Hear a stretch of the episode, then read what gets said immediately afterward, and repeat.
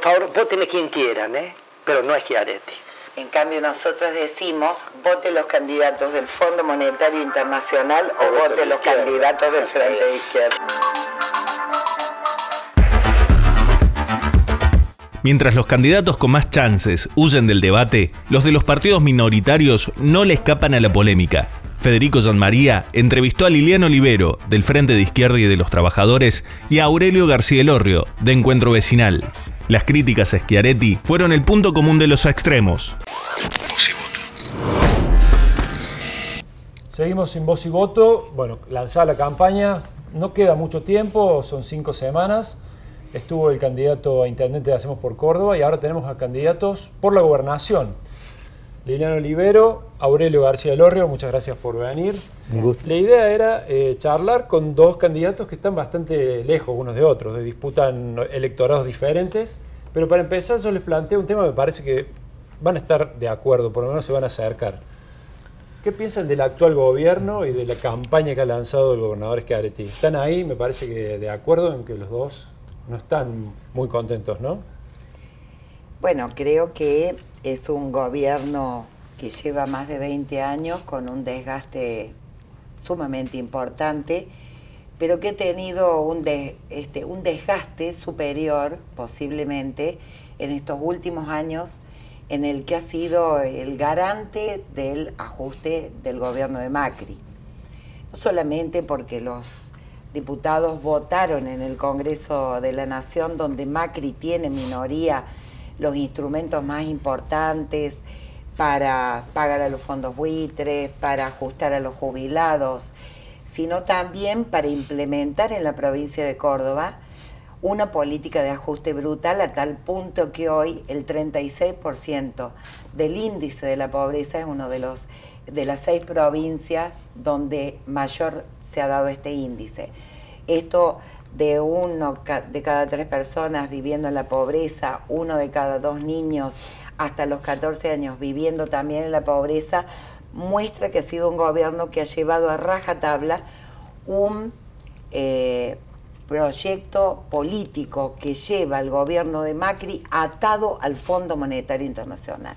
Ninguna duda que hoy es el garante de esta gobernabilidad que está pidiendo Macri por la vía de los hechos o por la vía de los acuerdos económicos, porque también hay que reconocer que la provincia ha recibido fondos con los cuales ha podido hacer alguna obra pública. Aurelio, ¿una visión parecida a la de la sí, en ese sentido? Sí, sí. Yo en lo particular estoy sorprendido, asustado, eh, conmovido de la insensibilidad del gobierno de la provincia de Córdoba. Eh, no, no abordan los temas centrales, no los abordan. Eh, no sé si Córdoba aguanta cuatro años más del nivel del narcotráfico que hay y la destrucción de, de chicos en esta provincia. No sé si Córdoba lo va a seguir aguantando sin posibilidades. Segundo lugar, asustado realmente de que a pesar de que le dijimos que no se endeudara en dólares y le votamos en contra las leyes de endeudamiento, se endeudó este hombre en un contexto de volatilidad, un dólar de 17 pesos. El dólar está en 45 pesos y se han llevado puesto. Eso le cuesta a Córdoba una pérdida directa de 70 mil millones de pesos. ¿Cómo los cordobeses nadie les cuenta lo que está pasando? Córdoba ha tirado a la basura. ¿Sabe lo que tirar a la basura? 70 mil millones de pesos. 70 mil millones de pesos son exactamente 147 hospitales de niños de la Santísima Trinidad. O sea, eh, yo no me explico. Y, en vez de pedir perdón por lo que ha hecho, por, por haberse equivocado tan ferozmente, ahora nos sorprende gastando una cantidad de dinero estrambótica en la campaña, algo que clama al cielo, con todas las necesidades que esta provincia tiene, con el 36% de pobreza en el Gran Córdoba cómo no nos damos cuenta de que ahora, si los cordobeses lo bendicen de nuevo y este hombre vuelve a ganar, después a no quejarse, a no quejarse, a no quejarse del narco, a no quejarse del endeudamiento, a no quejarse de la locura en la asignación de los recursos. A no quejarse, lamentablemente. Ahora, bueno, en eso coinciden bastante en cuanto al, este, al momento de, la provincia, pero sin embargo están muy distanciados en un tema muy importante para ambos, ¿no? Que es el aborto. Bueno, Liliana ha venido con el pañuelo verde. ¿Va a ser tema de campaña? ¿Creen que los cordobeses lo tienen como un tema de campaña del votante, digo, no tanto de los partidos? Mira, el Frente de Izquierda no tiene que este, ayornarse o inventar alguna propuesta sobre el tema de la necesidad de legalizar el aborto porque el aborto en nuestro país existe. No solamente que existe, sino que mueren mujeres víctimas del aborto clandestino y del negocio que hay detrás del aborto. Por lo tanto, el Frente Izquierda nunca tuvo disidencias en este tema.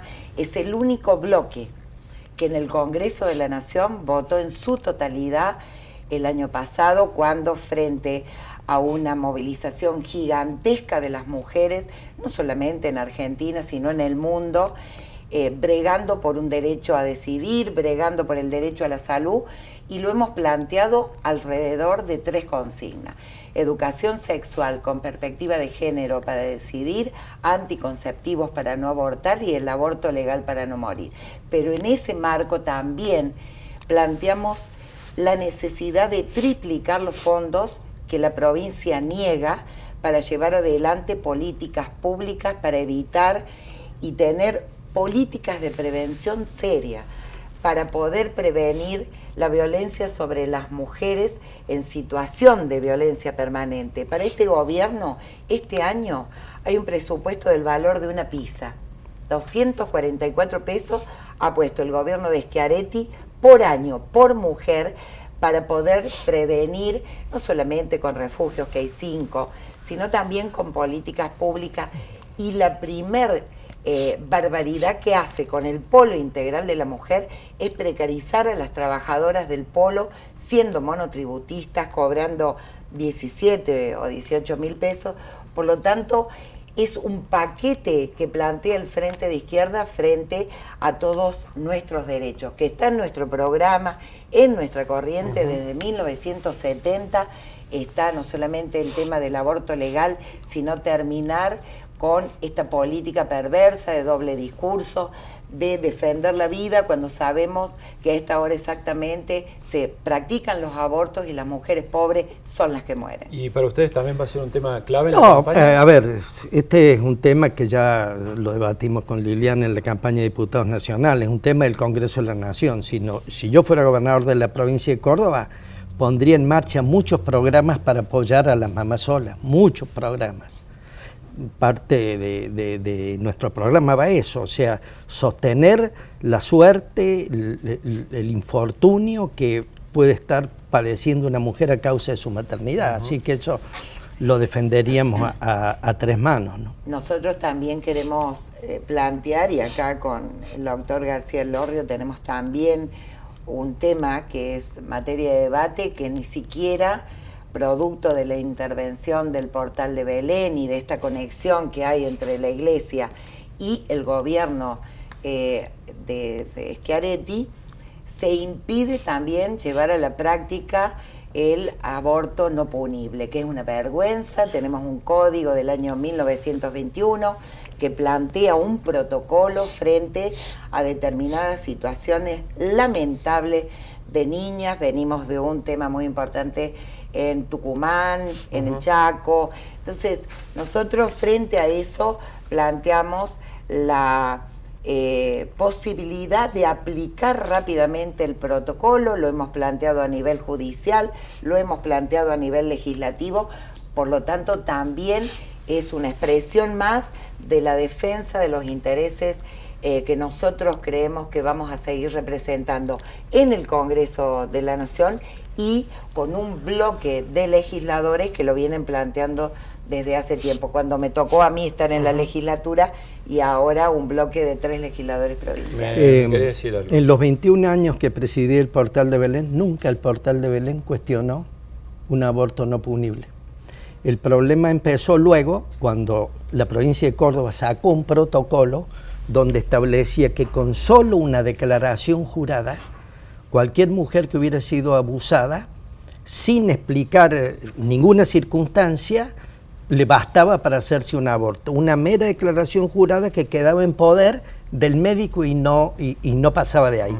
Y a nosotros nos pareció que eso no estaba bien, porque muchas chicas jovencitas que son abusadas en, sede familiar, digamos, en marco intrafamiliar, iba con estos nuevos protocolos y hacían los abortos y volvían a ser nuevamente abusadas, ¿está claro? Ese fue el tema de fondo que hay, pero bueno, sí. Mm. No, les preguntaba porque lo que pasó el año pasado indudablemente ha cambiado la dinámica de la sociedad, el aborto sí se ha posicionado como un tema del ámbito familiar incluso, y eh, si bien desde la gobernación mucho no se puede hacer en relación a las leyes nacionales, Sí, por supuesto, ustedes están peleando por ese voto en Córdoba, ¿no? El voto verde y el voto celeste también. Yo en lo personal, nosotros en realidad somos parte de la ola feminista. También ahí tenemos una diferencia. Eh, Cristina llamó en algún momento en el discurso unir pañuelos celestes y verdes, armar un partido eh, que tuviese que ver con incluso las iglesias evangelistas.